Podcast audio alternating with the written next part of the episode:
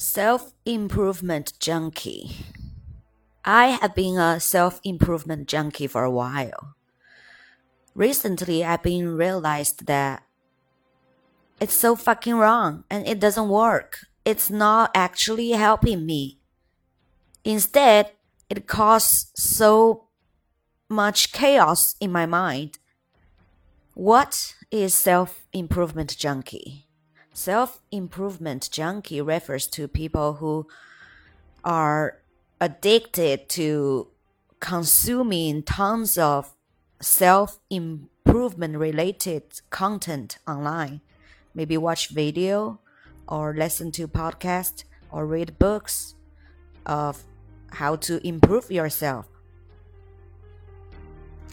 There are enormous information about how to build up your psychology, how to uh, construct your mindset to be a better person, to live a better life. I watched many videos of that. I listened to many podcast shows about how to improve in this, improve in that, and I read books some some spiritual books. Uh, you know, the goal is to improve your life in all ways, using all these theories and me methods and all these means. After consuming so much content of self help, self improvement, it's like I obtain so much knowledge of how to improve my personality, correct my bad behaviors, recognize my flaws. But when it comes to reality, I still fuck up. I still screw up.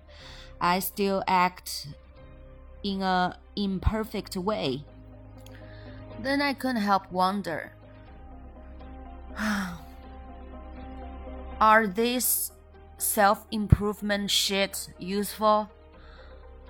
Um, the conclusion is they are useful and on a very restrained extent.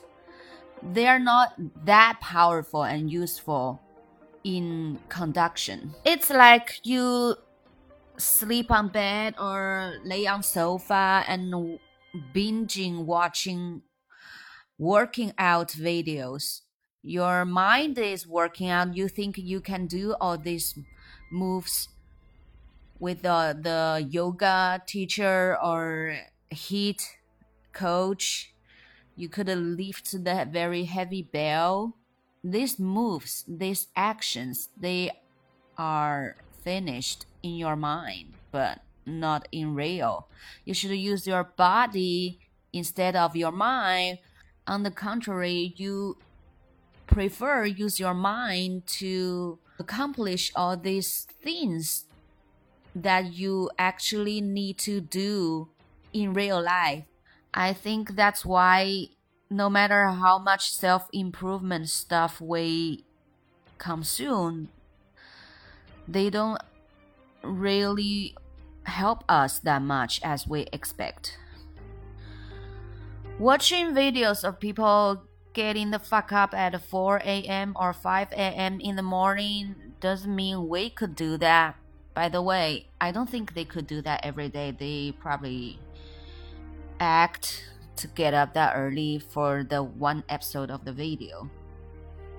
So they create so much anxiety for people who watch the video. They're bad. They're bad. Or watching people studying uh, straight eight hours videos, that doesn't help us focus on our own study. Crazy watch videos sharing tips like how to learn a language in one month, two months. That shit doesn't work. Never work. Learning a language, master a language simply just require you to practice it. You memorize the words, you expand the vocabulary, you write articles, you speak them, you speak and you talk to people who use this language. You don't fucking get all these fast, instant tips to become a language master. No, it doesn't work. I think we are so obsessed with these stunts, stunts in psychology, in generate perfect mindset, in reshape our behavior and actions to uh, make us ex exceptional. But being exceptional requires a lot of work, actual work, efforts, hard work. You have to go through all these pains. You put in the work, your goal you want to accomplish. But we forget about that.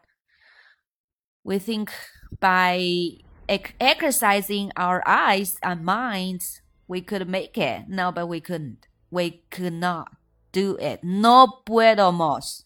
My new task of every day.